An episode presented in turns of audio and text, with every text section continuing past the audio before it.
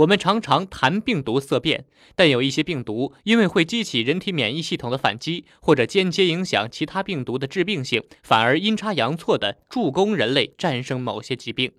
与癌症的斗争，人类不再孤军奋战，只不过这一次友军是病毒。美国著名的麻省总医院肿瘤免疫中心的科学家们最近发现了帮助人类抗衡癌症的神队友。在近期发表于顶尖学术期刊《自然》的一篇文章中，他们表示发现一些低风险的人乳头瘤病毒在间接保护人们免受皮肤癌的侵害。研究者介绍，这是首次在实验模型和人体中发现常见病毒可能对健康有益，而且这种益处与癌症防护有关。